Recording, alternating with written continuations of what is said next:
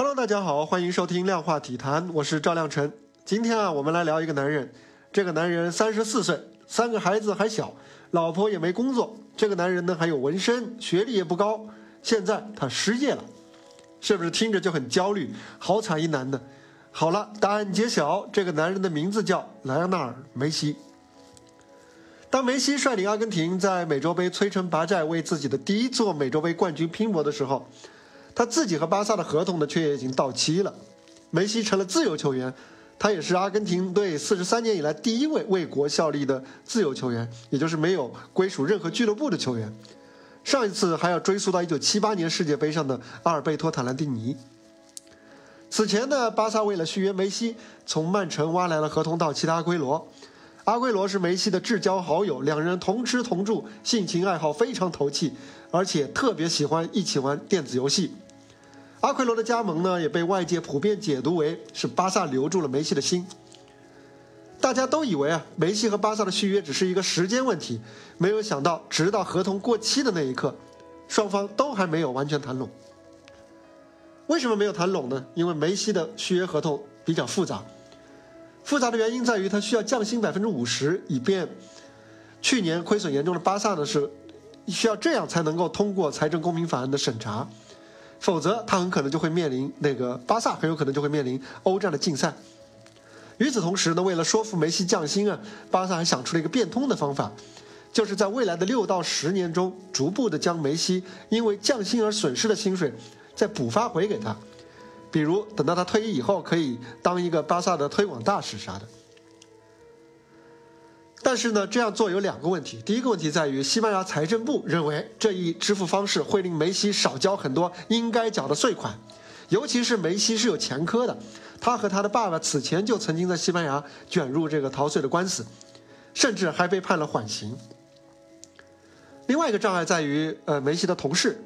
巴萨俱乐部呢，向多名俱乐部的球员提出降薪或者提前解约，他们希望能够通过这种方式来为梅西腾出薪水空间。但是对别人来说，凭什么呀？巴萨的要求无一例外的遭到了球员一脸问号的无情拒绝。而从外部环境来看呢，在豪门俱乐部普遍收缩银根的当下，也确实没有其他俱乐部可以接受梅西这个档次的天价年薪。即便像巴黎圣日耳曼这样能够支付得起的少数俱乐部，他们也不敢公然违背这个欧足联的财政公平法案，他们也要考虑收支平衡。而且，梅西的到来也会令任何球队的工资结构都变成一个定时炸弹，甚至会影响到球队的团结。从现在的情况来看呢，也不能排除现在的这个困境其实是巴萨的新任主席拉波尔塔拉波尔塔有意为之的。他把客观困难都摆到了梅西的面前，就是潜台词就是希望梅西可以接受进一步的降薪，或者更为宽、更为更加宽松的支付的方式。现在巴萨一方其实握有相当程度的主动权，在我看来，因为经历了去年的呃梅西闹离队的这样一个纷争之后，梅西在部分巴萨球迷心中的地位已经不再是那么不可撼动了，他们或许可以接受一个没有梅西的巴萨。而相比之下呢，已经三十四岁的梅西，却未必能够找到合适的下家。换句话说，现在巴萨在某种程度上已经掌握了谈判的主动权。梅西的最后一份职业合同啊，现在搁浅了。回过头来看，他人生当中的第一份职业合同其实就不是那么正规。他十三岁的时候就来到了巴塞罗那，当时是在餐厅的一张餐巾纸上签下了自己的第一份意向合同。之后的漫长的二十一年，几乎从未有人担心他会离开这座城市。如今，虽然早已是巴萨这座城市的一个一面旗帜，但是梅西仍然陷入到了这种不确定性当中。